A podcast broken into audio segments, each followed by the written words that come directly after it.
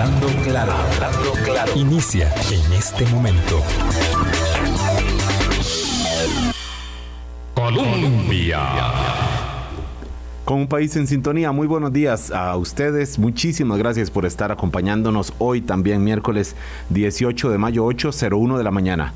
Álvaro Murillo, un servidor suyo, les agradece de verdad la presencia, el seguimiento, las críticas, eh, que estoy seguro la gran mayoría se hacen eh, de manera constructiva para, para mejorar el contenido del programa, para aunar a este trabajo que hacemos también, por supuesto con la, con la colaboración indispensable de invitados de, calidad que aportan realmente a los temas eh, que, son importantes para nuestra agenda pública. Hoy eh, podríamos, deberíamos y debemos programar para próximos días ciertamente el tema de la seguridad en Costa Rica mm, especialmente en el Caribe, pero no solamente en el Caribe, después de estos hechos tan lamentables en un colegio, un asesinato eh, registrado ayer en horas de la mañana en, un colegio. Si pensamos en las decenas de menores de edad que, escucharon los balazos o que vieron alguna escena de alguna escena de, emergencia, ambulancias, policías o algo, algo todavía más violento eh, para la vista, mm, pensemos en que esto no, no se puede normalizar en este país. No se puede asumir que, bueno, estos chicos oyeron ayer, vieron, supieron, eh, algo que puede ocurrir en otros colegios también. No podemos normalizarlo, estamos con la zona caribe bajo fuego y uso, esta es la, la expresión que usó el director del organismo de investigación judicial. Debemos entrar a ese tema también, insistimos, no solamente el Caribe. Esto es, va mucho más allá, va a todo el territorio, aunque eh, hay algunos eh, hechos que nos llaman especialmente la atención de la zona caribe, por ejemplo, en Pocosí, cuando vapulean a un sacerdote, eh, cuando asesinan a una persona dentro de un colegio. bueno, los temas de delincuencia han, han ido mucho más allá, por supuesto.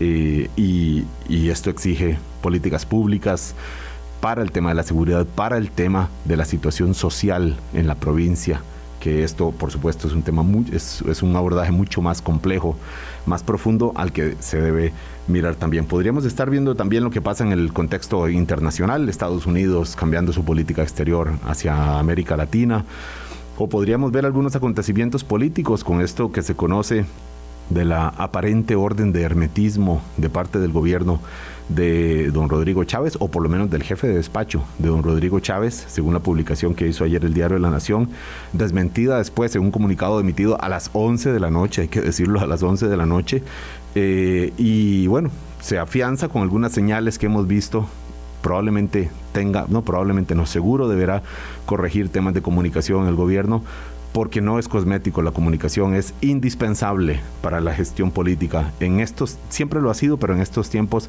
más que nunca. Entonces podríamos hablar de muchos otros estos temas, pero vamos a hablar de plaguicidas. Probablemente ustedes dirán, pero un momento, ¿por qué plaguicidas? Bueno, la sede en Costa Rica del Programa de Naciones Unidas para el Desarrollo eh, auspició, e impulsó una investigación sobre los múltiples efectos de los plaguicidas en Costa Rica. Esto parece ser eh, esta, es una de estas amenazas invisibles que tenemos en el país que amenaza la salud que amenaza la, salud de consumidores y por supuesto de productores eh, agrícolas o de los agricultores, los trabajadores, amenaza el ambiente y que además está desfasado dentro de la política eh, fiscal del país. Es importante hablar de esto, es uno de estos temas que, que mm, son poco poco polémicos usualmente, poco eh, atractivos para la discusión, pero eh, aprovechamos este trabajo que hizo el PNUD con algunos eh, investigadores acá en Costa Rica para darlos a conocer. Entonces, empiezo, ahora sí, el saludo a los invitados. Y de una vez, bueno, saludo primero y, ya le, tengo la pregunta que probablemente sea mm, similar a la que tengan algunos radioescuchas ahora mismo. ahora mismo, Kifas Asa es representante adjunto, eh, residente en Costa Rica de PNUD, y está hoy con nosotros aquí en la cabina. Buenos días, don Kifa. Muy buenos días, Albert. Muchas gracias por el espacio. Gracias a ustedes por atender tan rápido. Ayer los llamamos y en 24 horas cambiaron agenda, eh, acomodaron el espacio y tenemos no solo a un representante de este trabajo, sino también, sino dos. Don Lidier eh, Vargas es eh, el, autor a cargo de esta investigación y hoy con nosotros acá también en la cabina de Radio Colombia. Buenos días, don Lidier. Muy buenos días, don Álvaro. Muchas gracias por la invitación. Eh, bueno, yo soy autor de uno de los estudios, en realidad son, son cuatro estudios. los otros tres los hicieron diferentes grupos especializados en, cada, en cada ámbito específico. Son distintos abordajes que, vamos a tratar de, hacerlos de una manera pues sencilla. El trabajo es grande, es muy amplio. Eh, y, vamos a intentar esquematizar un poco para efectos de facilitar la, la, bueno, la, eficacia de este programa en términos de dar a conocer el informe. Pero la primera pregunta, Okifa, es ¿por qué hablar de plaguicidas? ¿En qué momento alguien dijo, bueno, dentro de la infinidad y la variedad de problemas que tenemos en, bueno, en, este país, pues, hablando específicamente, en por qué dijeron, bueno, plaguicidas, eh, ¿por qué es tan importante? ¿Por qué lo consideran tan importante para la población? Muchas gracias Álvaro. De nuevo, muchísimas gracias por el espacio y para nada fue complicado venir acá porque a nosotros nos interesa mucho que haya difusión en los medios de comunicación sobre este tema. Tal vez para las personas que nos están escuchando, plaguicidas no sea la preocupación de todos los días, pero tal vez las siguientes palabras que voy a decir sí les lleguen más cerca al corazón y sí tengan que ver con su vida diaria. Si yo les hablo de cáncer, de linfomas, de leucemia, de Parkinson, de abortos espontáneos, de fibrosis pulmonar, de Alzheimer, de la condición de espectro autista, de ansiedad, de depresión, de artritis reumatoide, de hipotiroidismo, etc. Son dolencias que afectan, o sea, no, no, me imagino que haya una sola persona en Costa Rica que no conozca o no tenga alguien cercano que haya sufrido o incluso muerto de cáncer o de alguna de estas dolencias que acabo de afectar. Y resulta que la literatura científica relaciona estas dolencias, estas enfermedades a la intoxicación aguda o crónica por el consumo de, eh, de, plaguicidas específicamente. Entonces, para empezar a contestar su pregunta, la primera razón por qué hablar de plaguicidas es porque estos temas que sí le preocupan a la población están directamente asociados no a los plaguicidas en general, porque muchos plaguicidas se utilizan obviamente para poder producir, pero al alto consumo de los plaguicidas. Entonces, el programa de Naciones Unidas para el Desarrollo, cuyo mandato es hacer avanzar la Agenda 2030, los Objetivos de Desarrollo Sostenible, que obviamente tienen que ver con el bienestar de las poblaciones, eh, le preocupa este tema y le preocupa varios elementos y voy a tratar de, de explicar un poco la intención que nosotros teníamos.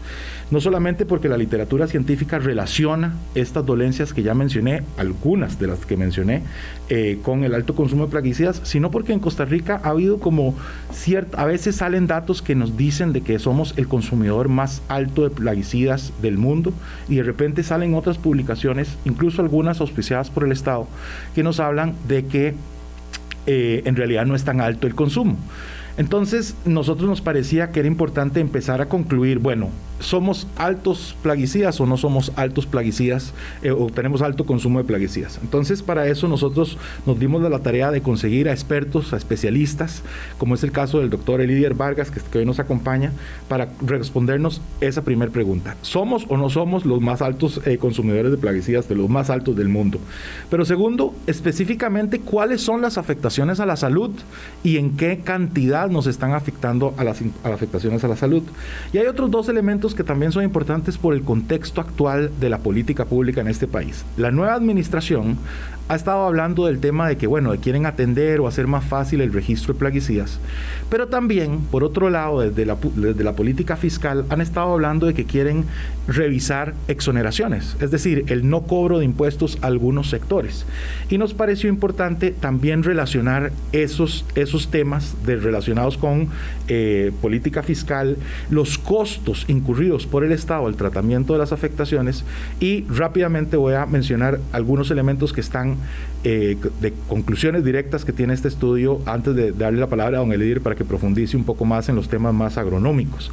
En primer lugar, eh, y todos estos estudios, por cierto, se pueden encontrar, y por favor, las personas que están interesadas en el sitio web www.impactoplaguicida.cr. Ahí se pueden encontrar información y hemos utilizado gráficas, ahí pueden eh, utilizarse y ver y visualizarse de la mejor manera para que esto no sea un tema de nada más de esta semana, sino que sea un tema de estudio y ojalá que vaya a modificar política pública.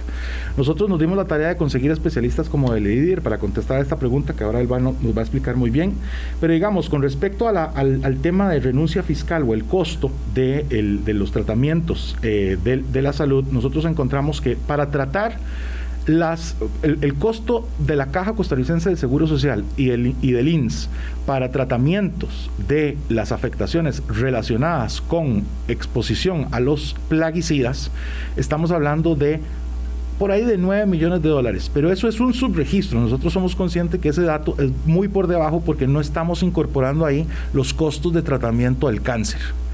Además de eso, el país tiene un impacto económico por no grabar, por no ponerle impuestos a los agroquímicos.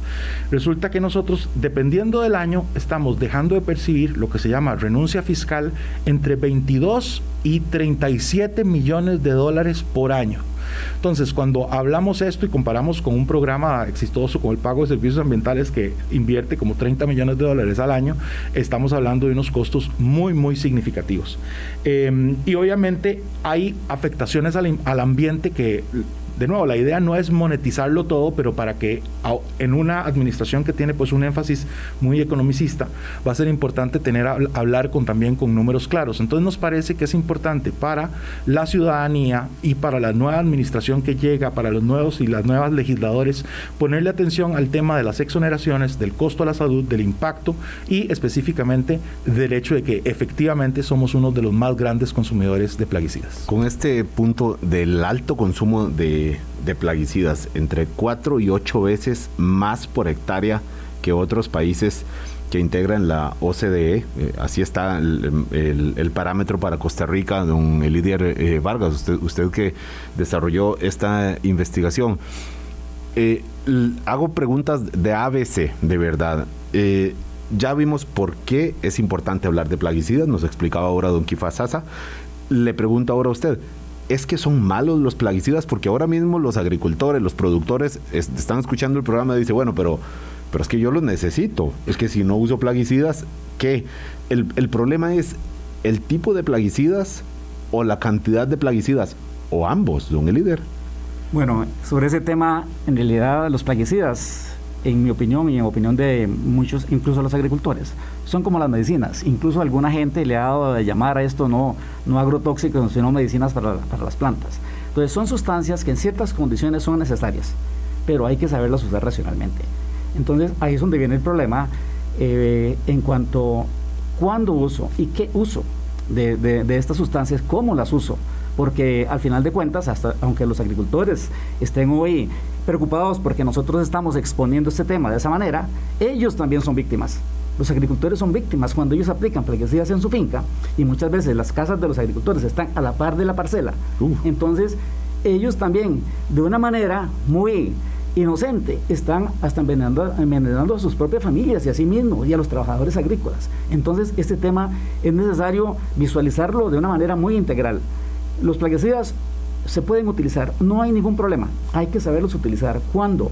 Por ejemplo, Fitosanitario nos dice, hay reportes del Servicio Fitosanitario del Estado, que hay una buena cantidad de productos, frutas y vegetales frescos que están contaminados con plaguicidas. La pregunta es, ¿y por qué están contaminados con plaguicidas? Porque se utilizaron mal. O sea, no, no estamos en contra totalmente de los, del uso de plaguicidas, estamos en contra del uso inadecuado en cantidades altas en momentos innecesarios. Por ejemplo, aplicar un plaguicida, un plaguicida bajo el concepto de que es de una manera preventiva, eso es un error, es un enfoque incorrecto. Hay que saber cuándo, qué enfermedades tengo en el campo para poder aplicar unos Ahí agregamos un elemento más, don líder, porque entonces decimos, no solo es la cantidad que se usa, el tipo que se usa, que ya vamos a ir a, eso también, el tipo de, plaguicidas, el, es, es el, el, tipo, la, manera en que, en que se aplica, eh, que, que, ahí ya se van sumando factores que resultan en en, malos, en malos eh, que dan malos resultados. Definitivamente, es, esa es la situación. Y eso es un, tema de, asistencia técnica, es un tema de capacitación a los agricultores. Pero, como eh, ya sabemos, en el estudio está reflejado, según un estudio que hizo el Ministerio de Economía, Industria y Comercio en el año 2011, el 48% de los agricultores de Costa Rica dependen de la asistencia técnica que le dan las empresas comercializadoras de plaguicidas. Yo me pregunto si una empresa comercializadora estará interesada en reducir las ventas. Es que aquí vamos a, perdón que interrumpa aquí, don el líder, pero vamos a otro punto que es importante también. El, porqué de este problema. Bueno, eh, eh, ¿por qué Costa Rica tiene más volumen eh, y tiene problemas mayores en términos de plaguicidas de los que pueden tener otros países?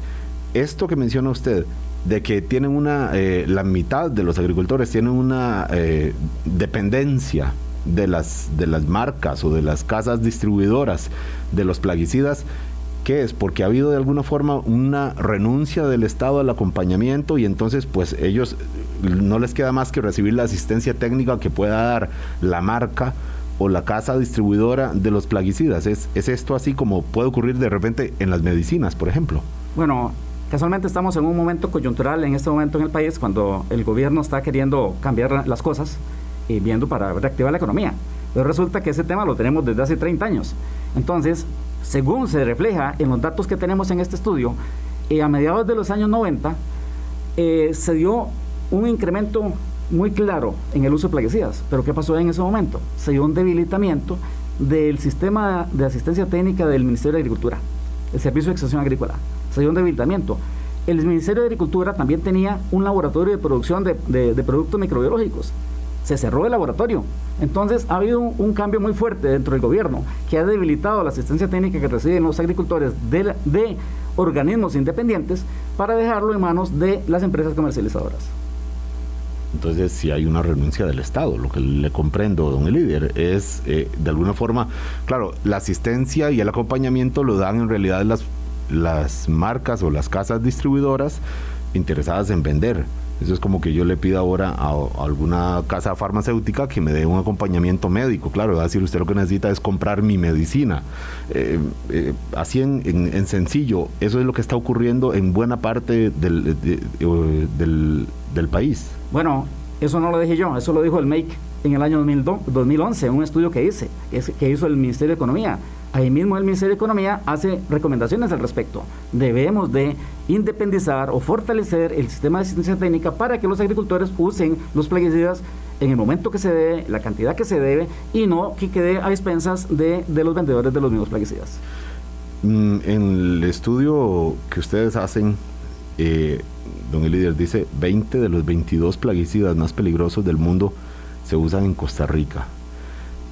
¿Qué son más, peligrosos y por qué son esos los que se usan aquí. Yo sigo con la, con la inquietud. Ahora también voy a, por supuesto, a plantearle con algún ángulo distinto a Kifasasa, pero quisiera, eh, eh, usted que desarrolló esta parte, en la parte de, de, la investigación, en lo que tiene que ver con, con la parte agrícola, es por qué se usan precisamente esos, que es que son más efectivos, son más contundentes en su efecto y eso trae aparentemente un mayor beneficio para los productores. Bueno, no podría responder la pregunta así como usted la, plantea, pero eh, quiero aclarar un detalle. También porque a veces aquí se, se, acusa eventualmente de que uno tiene posiciones ideológicas y que por eso es que está en contra de los plaguicidas. Definitivamente no. Esto es un estudio técnico. Eh, antiguamente eh, se consideraba en la comunidad en general de, agrícola, que un plaguicida era altamente peligroso si era de, de, banda roja, así se conocía. Eso es que si usted lo utiliza y usted lo respira, puede caer desmayado y muerto en, en el corto plazo. Eso es lo que se llama un efecto agudo. Según eh, los criterios desarrollados por la Organización Mundial de la Salud y la Agencia de las Naciones Unidas para la Alimentación y la Agricultura, la FAO, eh, más recientemente, y más recientemente ya hace más de 10 años, desarrolló otros criterios, ocho criterios para considerar si una sustancia es altamente peligrosa o no lo es. Entonces, para clasificarlos, estos plaguicidas que están en el mercado ahorita, nosotros utilizamos eso, esos ocho criterios. Entonces, y ahí está en el documento, está dicho claramente cuáles de esos criterios son los que cumplen esos plaguicidas. Entonces, la pregunta que usted hace, ¿por qué se están dando? No sé, pensaría que es por intereses comerciales. Casualmente hoy eché una mirada una vez más a una, gráfica que está en el estudio que muestra el incremento del uso de plaguicidas durante los últimos eh, nueve años, que esos son los últimos datos que tenemos publicados. Y uno ve que hay un plaguicida, un plaguicida en particular, que es el que más se usa en Costa Rica, que viene incrementándose más su uso. Para mí es un tema de intereses comerciales. ¿Podemos identificarlo? Sí, claro que sí, es, es, el, es el plaguicida Mancosef. Es un fungicida de altísimo uso y que precisamente, eventualmente ese plaguicida es... Eh, aplicado, por ejemplo, en el cultivo del banano, y ellos dicen que es que, se, usa, se, usa, de manera preventiva porque no genera resistencia. Entonces, discúlpeme, pero es que estamos aplicando cantidades sumamente altas, ya, no solamente en el banano, sino que este plaguicida está, eh, está registrado para uso en un montón de cultivos. Entonces la gente, bajo esa percepción de que es un plaguicida que no genera resistencia a las plagas, pero no está tomando en cuenta el peligro que genera para sí mismo, para los usuarios, para los consumidores, a los consumidores de los alimentos y por supuesto para el ambiente. Entonces están utilizándolo de una manera que hay que mejorar. Técnicamente hay que aplicar un enfoque técnico. Hay un parámetro que se llama umbral de daño económico. Es un parámetro técnico. Yo tengo que saber cuánta plaga tengo en el campo que justifique, que amerite que yo lo use. Pero resulta que ese uso excesivo ya no solamente va en contra de la salud y el ambiente, sino va en contra de la economía del agricultor. Exacto. Yo quiero resaltar un poco ese elemento de, de Don Elidier, porque es muy importante resaltar que no aquí no hay un planteamiento, como dijo el líder, ideológico en contra ni de la producción agrícola ni de la utilización de agroinsumos. Obviamente se necesitan agroinsumos, estamos en el neotrópico, es muy difícil que usted pueda crecer muchas cosas o cultivar muchas cosas de manera competitiva si no utiliza algún tipo de insumo.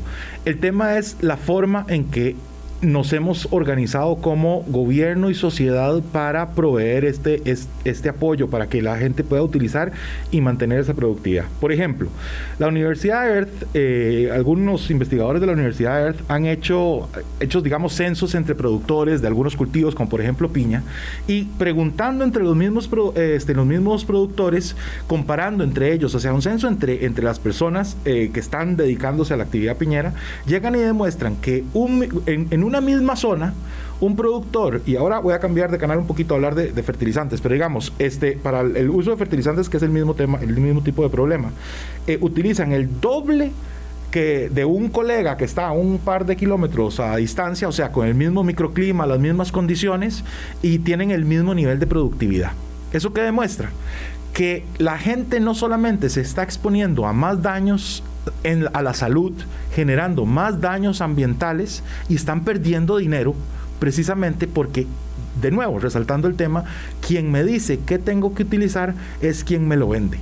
Y eso debería, no estoy diciendo que no se venda, y no estoy diciendo que vayamos a un régimen estalinista donde sea el Estado quien provea los agroinsumos, no estoy diciendo eso para nada. Lo que estoy diciendo es que tenemos que tener una forma mucho más asertiva de parte de las eh, instituciones que tienen una responsabilidad de acompañamiento a la producción que permitan asesorar y que no solamente sea el asesoramiento que dan las casas productoras o comercializadoras de esos productos. Además, perdemos dinero cuando tenemos impactos más allá de de la salud humana, cuando tenemos impactos al ambiente, a la polinización, eh, o sea, los estudios que hay a nivel internacional, que a nosotros lo que identificamos en esta serie de estudios es proponemos un método para tratar de atender y, cuantificar el impacto en el capital natural de la, sobreutilización de eh, pesticidas. Porque, por ejemplo, si, si como ha venido sucediendo y se ha venido reportando por muchos grupos ecologistas, digamos, las afectaciones que tiene el, el, sector apícola, de todas las abejas que mueren por usos de este tipo de plaguicidas este, en algún cultivo, pero tienen una externalidad, o sea, tienen un impacto no deseado en las, eh, los insectos que generan polinización. Sin la polinización no podríamos mantener estos cultivos.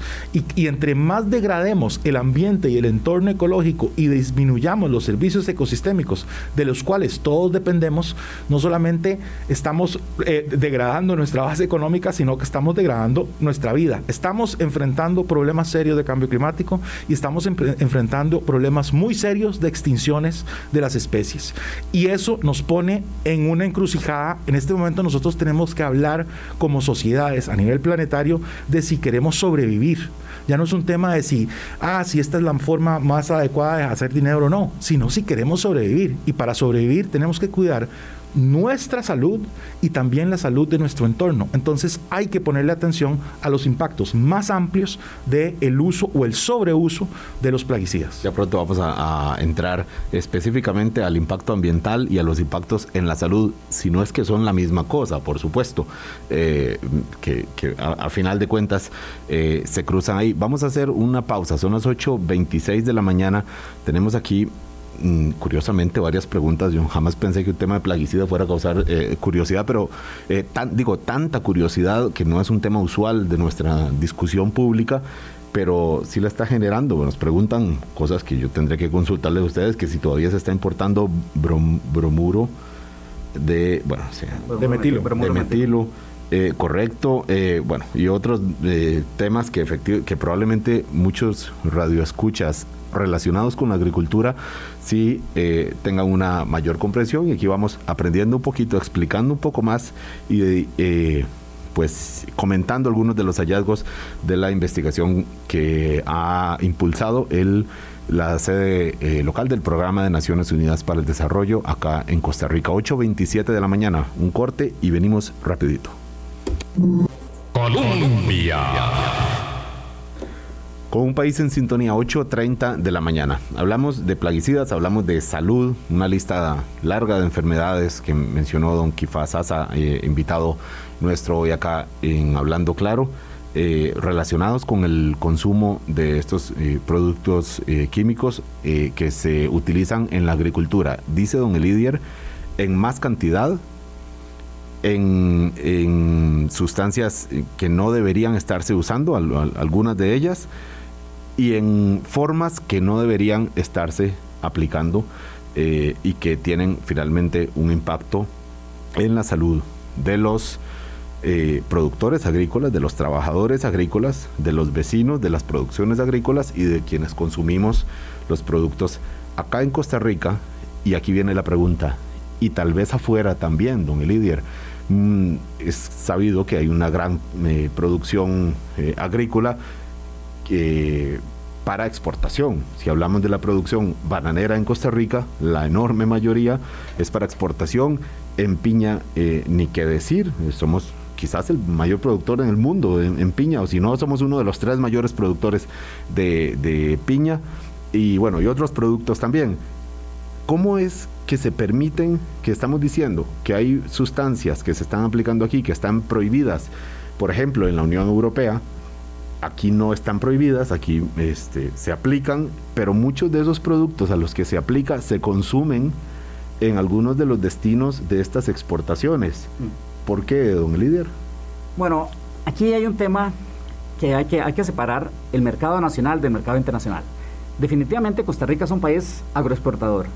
Eh, hay un estudio, y aquí, aquí está un cuadro también en este, en este estudio que acabamos de publicar, que refleja cuál es la estructura de producción agrícola que tiene el país el 80% del área agrícola de Costa Rica está eh, concentrada en siete cultivos. Esos siete cultivos, eh, solamente el arroz es para consumo nacional, el resto son de exportación. Es donde está piña, banano, e incluso palma aceitera, que en buena parte se, exporta, eh, bueno, cítricos. Entonces, somos un país exportador, pero los exportadores tienen sistemas de, certificación que tienen que cumplir de los mercados meta. Esos países exigen una certificación. Y un exportador sabe que si, el producto llega al país de destino y le encuentran residuos de un plaguicida prohibido, se lo rechazan. Entonces ellos respetan lo que se llama un periodo de carencia. El periodo de carencia es el tiempo que debe de pasar antes de que se dé la corta de la fruta, la cosecha. Eso se hace rigurosamente porque ellos saben que de lo contrario pierden el mercado. Penosamente, eso no se refleja en el mercado nacional. Cuando vemos que según eh, los estudios de fitosanitario, por ejemplo, un chile dulce puede tener hasta 20 residuos diferentes en un solo chile. de plaguicidas, eso significa que hay hubo un irrespeto de los periodos de carencia. Pero también sabemos que muchos plaguicidas que están mal registrados en Costa Rica tienen periodos de carencia no técnicos, con periodos muy cortos. Y eso entonces los agricultores dicen, pero es que yo cumplí, sí. Fitosanitario tiene que revisar esos periodos de carencia, porque muchas veces están mal puestos. Entonces ahí es donde está la diferencia entre se usan los mismos plaguicidas, pero ellos saben que, no, que tienen que usarlos de manera correcta. Pero cuando tenemos un cultivo, por ejemplo, como la piña, ¿dónde está el problema del cultivo? El problema está en que se usan grandes cantidades de plaguicidas, se usan de manera correcta, entre comillas, antes de la cosecha, pero esos plaguicidas van al campo, contaminan el agua, contaminan el agua de los ríos. Poniendo aquí un poco en los zapatos, quizás de los, las botas de los señores que producen, los señores piñeros, eso no, ocurre igual con cualquier cultivo en cualquier parte del mundo, que usen de manera quizás correcta los productos, pero pues obviamente el suelo los absorbe y algún efecto eh, tendrá. ¿Qué es lo distinto que, que ocurre aquí, don Elíder? Que las cantidades que usamos en Costa Rica, las frecuencias en que las usamos. Porque, por ejemplo, ¿qué pasa? Ahí es donde eh, Don Kifan mencionaba ahorita, que en un país del norte, Europa, Estados Unidos, o del sur, Chile, normalmente ellos, el clima les permite una cosecha al año, una siembra y una cosecha. Ellos siembran en, en, primavera y cosechan a lo sumo en otoño. No tienen posibilidades de sembrar dos veces. Por ejemplo, ¿qué pasa en Costa Rica con el cultivo de la piña? Nosotros exportamos piña todo el año. Lo que significa que todas las semanas tenemos que cosechar para exportar todas las semanas. Lo que significa que posiblemente todas las semanas alguien está sembrando. Entonces, todas las semanas alguien está aplicando algo diferente. Entonces, en una sola cuenca, la carga química es muy alta y es muy permanente. Aunque el, aunque el plaguicida se destruya, se descomponga, pero al, al aplicarlo tan frecuente, entonces no le da tiempo de descomponerse, siempre hay plaguicida. Entonces, eso provoca que al final de cuentas, bueno, en primer lugar, una carga en, una cuenca, en una zona geográfica, la carga química se, hace muy alta y entonces no, no permite que se descomponga suficientemente rápido. Mientras que en un país, Alemania, España, cualquier país del norte, ellos aplican una vez en primavera, tal vez aplican dos veces y después dejan de aplicar entonces el impacto ambiental es mucho menor. Y, sí, para, para, ampliar un poco eso que dice Lidier, eh, no hay soluciones fáciles y lo que tampoco es queremos decir acá es que hay unos productores que son malos y malvados y que planifican en, en contaminar a la gente. No, los productores están buscando ganarse la vida y están utilizando los agroinsumos que les recomiendan, como dijimos, parte del problema es eh, quien les recomienda eso, son quienes buscan pues beneficiarse de más ventas. Pero hay que tener un enfoque sistémico a los problemas complejos. Eso quiere decir que hay muchas aristas que hay que entender. No solamente es el tema de la cantidad o esto que acaba de explicar el líder, eh, también tiene que ver el hecho de que todavía tenemos muchas carencias institucionales que hay que atender. Por ejemplo, el ordenamiento territorial. Si yo, si yo permito que todas las plantaciones, o sea, de X cultivo, para no, digamos, centrarnos en, ninguna, en ningún commodity específico, eh, estén sucediendo justo al lado de la zona de recarga eh, acuífera, donde, o, muy cerca, con mucha proximidad a, este, de, a las zonas de captación. Por ejemplo, nada más para utilizar un ejemplo que ahora es tema noticioso de las últimas semanas, eh, el caso de la comunidad de cipreses de Oreamuno de Cartago, en donde el Instituto Regional de Estudios de Sustancias Tóxicas, el IRET, de la Universidad Nacional, identificó metabolitos del clorotalonil. O sea, el clorotalonil es un, un pesticida eh, y los metabolitos es, digamos, lo que se identifica, la, degradación eh, de esos residuos. los residuos de esos, exactamente, de esa, de esa aplicación. Cuando está, se identifican esos residuos degradados de ese agroquímico y el IRET llega y llama la atención de que eso se está encontrando en las fuentes de agua de la gente que está con del agua potable que están consumiendo de la, digamos, de la asada de ese lugar.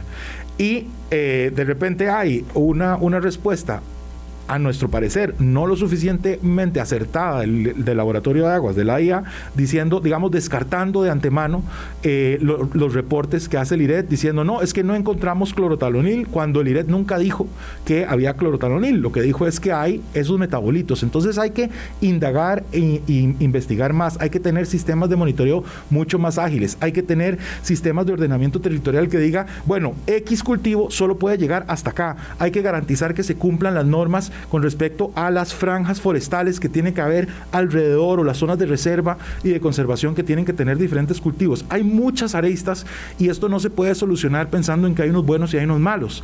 Hay un problema sistémico y hay que tener un enfoque sistémico a este tipo de problemas. Por eso es que nosotros es que generamos esa información que tiene diferentes aristas, el del consumo, el del impacto a la salud, el del costo económico, el de la monetización de, y cómo se calcula el daño ambiental, y todo eso tiene que ser analizado por ciudadanía y por el Estado. Don Kifa Sasa es eh, representante adjunto, residente del PNUD aquí en Costa Rica, don Lidier Vargas es uno de los autores de esta investigación sobre los efectos y las, eh, detalles y las condiciones en que se aplican los plaguicidas en Costa Rica. Un tema que cuando uno va a la feria del agricultor ni se imagina, o tal vez sí, habrá quien diga, bueno, esto es producción orgánica bueno, más allá de si está certificado o no, pues hay una relación de, confianza con el verdulero del barrio, con, bueno, incluso con el supermercado, aunque no sea tan personalizado, o con el, eh, vendedor en la feria del agricultor, que uno dice, bueno, esto es, estoy comiendo muy sano, un tomate brillante, bien rojito, bien, a mí que me encanta, pero cualquier, cualquier fruta, cualquier vegetal, dice uno, bueno, este es de lo más saludable y ahora lo que, lo que entendemos es que podría ser mucho más saludable o mucho menos riesgoso eh, relacionado eh, con algunas de las enfermedades que mencionaba don, don eh, sobre todo en términos de la producción local. La pregunta es, ¿qué podemos hacer? ¿Qué podemos hacer o, qué, se puede hacer o qué urge quizás para hacer estos ajustes sin demonizar el uso de los agroquímicos, específicamente de los plaguicidas, sin demonizar las condiciones de por sí difíciles en que están produciendo nuestros agricultores eh, grandes, quizás sí, pero sobre todo los agricultores pequeños que dependen de esto y que dicen, no, un momento, mm, por favor que no le quiten la exoneración a los plaguicidas, porque si se la quitan, suben de precio, quizás es, probable, y si suben de precio, pues me toca pagar más. Pero yo quería reaccionar a, a, esa aseveración sobre, sobre subir de precios o no subir de precios. A ver, las exoneraciones no necesariamente garantizan que el precio sea bajo o no, y quitarlas no garantiza que el precio vaya a bajar. Claro. Primero y principal, las exoneraciones, como están diseñadas en este momento en la ley 7293 que regula todas las exoneraciones, en su artículo 5 se refiere específicamente a los agroinsumos. Lo que hace es que le pone una exoneración al objeto y no al sujeto, y eso hay que cambiarlo. ¿A qué me refiero con esto?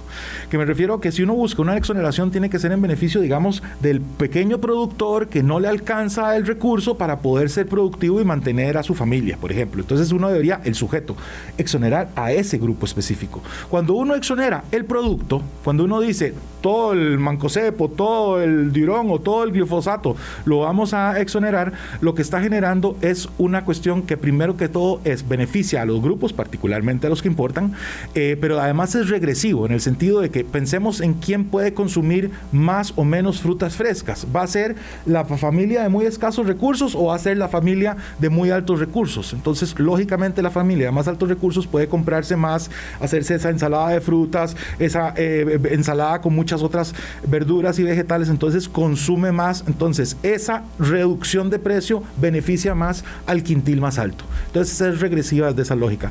Por eso las exoneraciones tienen que estarse revisando constantemente. No solamente no pueden ser asumidas como un, un derecho adquirido y punto, porque fueron gestionadas a partir de un proceso de lobby de un grupo de interés, pero se han mantenido en el tiempo. Las exoneraciones deberían estarse revisando. Y por eso nosotros sacamos esto en un contexto en que la administración pública está diciendo pongámosle la atención en general a las exoneraciones. Entonces nosotros decimos, bueno... Es la promesa que ha hecho el nuevo gobierno, revisar exoneraciones. Exactamente. Entonces, si en este momento se están planteando revisar las exoneraciones, bueno, por eso nosotros monetizamos el impacto a la salud y por eso nosotros decimos cuál es la renuncia fiscal.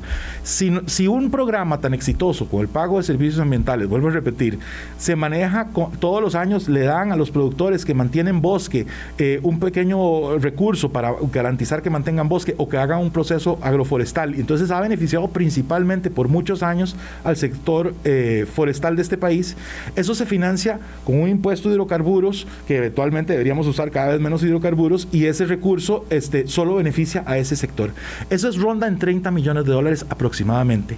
Si en un solo año, en el 2016, nosotros la renuncia fiscal solo por plaguicidas era de 37 millones de, de dólares, que ahí pueden ver la gente en www.impactoplaguicidas.cr, entonces quiere decir que nosotros, en vez de estar, o sea, podríamos tener financiamiento suficiente para reconvertir, por ejemplo, a Fonafifo para incorporar nuevos servicios ambientales que se paguen para que beneficien ahí sí al sector productivo agrícola por, por ejemplo, conservar eh, la, eh, suelo y carbono en el suelo. hay algunos proyectos quizás marginales como estos métodos NAMA de producción eh, de agropecuaria, ¿verdad? de ganadería, que son muy loables y son van en la dirección positiva, pero en términos de, de margen y de volumen de la producción pues de momentos son todavía incipientes, ¿verdad? Claro que sí, hay una, hay una carencia de incentivos para que los productores adopten buenas prácticas y lo que nosotros estamos diciendo es, si se van a revisar las exoneraciones, bueno, ahí hay un, se, hace un destino específico a partir de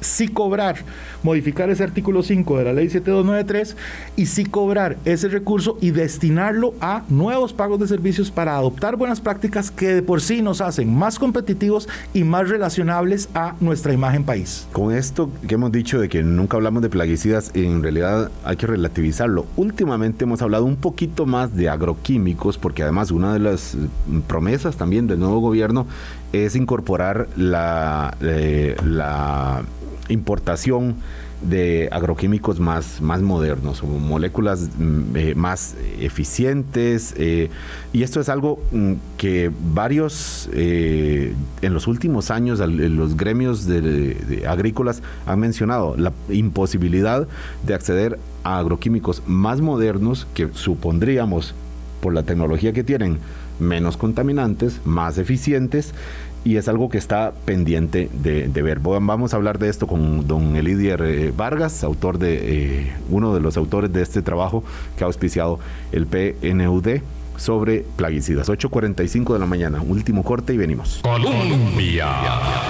Con un país en sintonía, 8.47 de la mañana, don Elidier Vargas, ¿qué pasó con la inscripción de agroquímicos más modernos, con se supone menos contaminantes, más eficientes, de moléculas más modernas, que ha sido también una demanda de algunos gremios agrícolas y que no se ha permitido hasta ahora y suponemos en parte por eso se siguen usando eh, mm, algunos de estos plaguicidas muy peligrosos y muy contaminantes que hemos comentado. Sí, don Álvaro, esa pregunta es una pregunta muy, muy, muy frecuente. Y en ese en ese tema está basado un proyecto de ley que está en la Asamblea Legislativa, es el proyecto de ley 22437, que dice que plantea como objetivo principal la facilitación del registro de nuevos plaguicidas. Y eso mismo logró entender que es lo que quiere el gobierno de don Rodrigo Chávez, facilitar el acceso a nuevas moléculas. Entonces, voy a referirme a ¿Es necesario una ley para, para eso? No, no, no, don Álvaro, yo creo que no se necesita ninguna ley. Ya existe la ley. Es un asunto de toma de decisiones el Servicio Fitosanitario del Estado, que es la entidad responsable del registro de plaguicidas, puede decir, yo cojo estos plaguicidas de nueva generación que tengo en la lista y los voy a atender de primero, sin ninguna nueva ley. El, el fitosanitario tiene una lista de solicitudes de más de 300 expedientes en total de plaguicidas.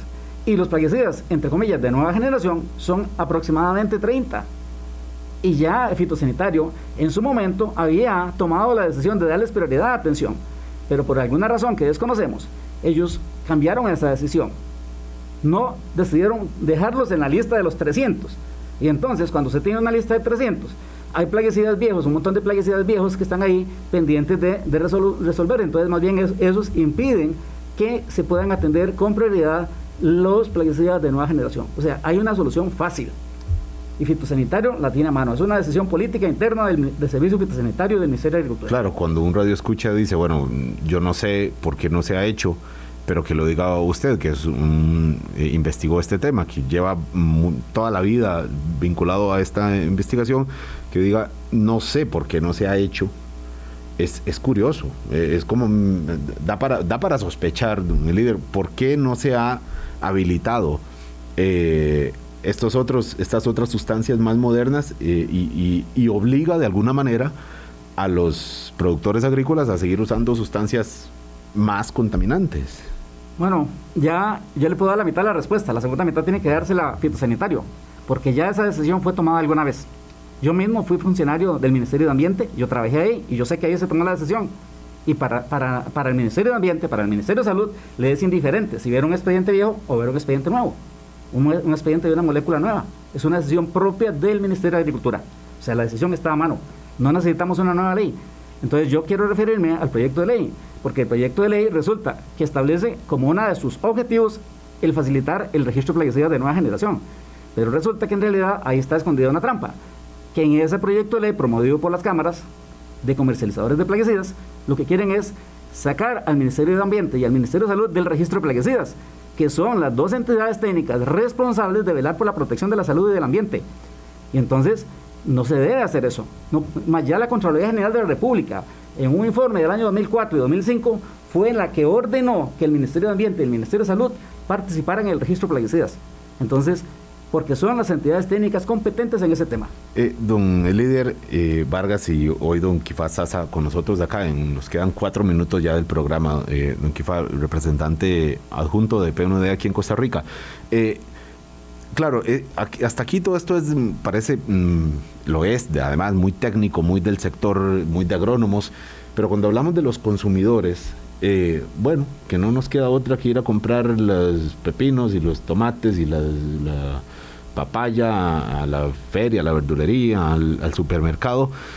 ¿Qué podemos, ¿Qué podemos hacer en términos de, de, consumo? ¿no? no tenemos cómo ver si este tomate eh, está más contaminado que este otro o si este está libre de estos productos, que de repente hay algunos que, efectivamente eh, estén así, no tenemos un laboratorio en la mano, es a puro ojo el que se ve más bonito y muchas veces el que se ve más bonito, se ve más bonito en buena medida porque hay productos detrás que, que, lo hicieron para, para eso. ¿Qué podemos hacer en términos nosotros los consumidores, hablando de, de, que somos efectivamente las fuerzas muchas veces que promueven cambios? Bueno, primero, antes de ser consumidor, uno es un ciudadano.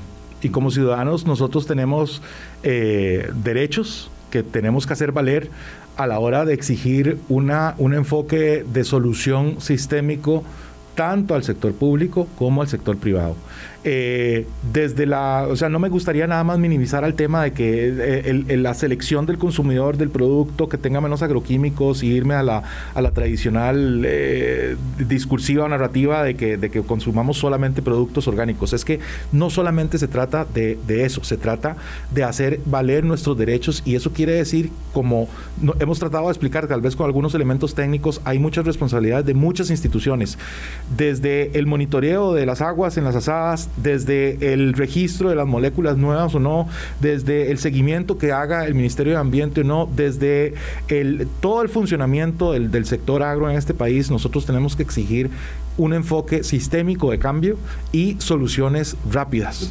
Tal vez no con un enfoque del policía, del Estado eh, mm, con funciones de policía, de vigilante, sino de acompañamiento a estos productores para que no dependan entonces de quienes sí están dispuestos a acompañarlos, de, obviamente en una dinámica de, negocio. Eh, es, es, se trata de eso, de promover que tenga más fuerza el Ministerio de Agricultura y Ganadería pero más fuerza no para controlar o para vigilar que también en lo que toca. No, y el mismo sector privado puede, hacer muchísimas cosas, o sea, hay que tener, digamos, guías claras sobre cuál es la cantidad idónea para un para un agroinsumo o no. Hay que tener este una noción más clara y principalmente, digamos, organizaciones internacionales como la que yo represento, tenemos una responsabilidad que dicho sea de paso, estamos no solamente el PNUD, sino la Organización Mundial de la Salud que acompañó los estudios particularmente sobre el tema de impactos en la salud, tenemos la responsabilidad de dar a conocer este problema y también ustedes, los medios tienen la responsabilidad de hacer una difusión sobre esto para elevar el debate, porque esa es la intención detrás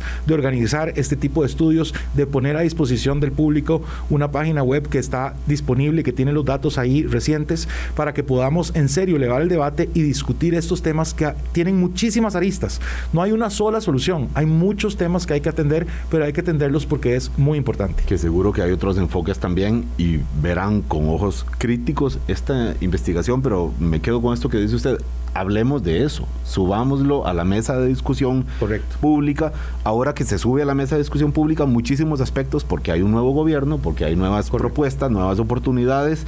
Eh, algunos estarán mm, más de acuerdo, otros están muy contentos porque creen que efectivamente hay una intención de, cambiar algunas cosas que, que durante décadas no son los últimos años, durante décadas, don Elidier y don Kifa no han cambiado. Y este tema de los agroquímicos es uno de esos y probablemente empecemos a hablar un poquito más de lo que hemos hablado, que era prácticamente nada en, el debate público. Don Elidier Vargas, le agradezco muchísimo que haya estado con nosotros aquí. Buen día. Muchas gracias y buenos días. Gracias, don Kifa, a usted y a su organización también. Muchísimas gracias. Hasta mañana a las 8, 8.55 de la mañana en este momento. Que tengan muy buen miércoles. Nos vamos. Hablando claro, hablando claro.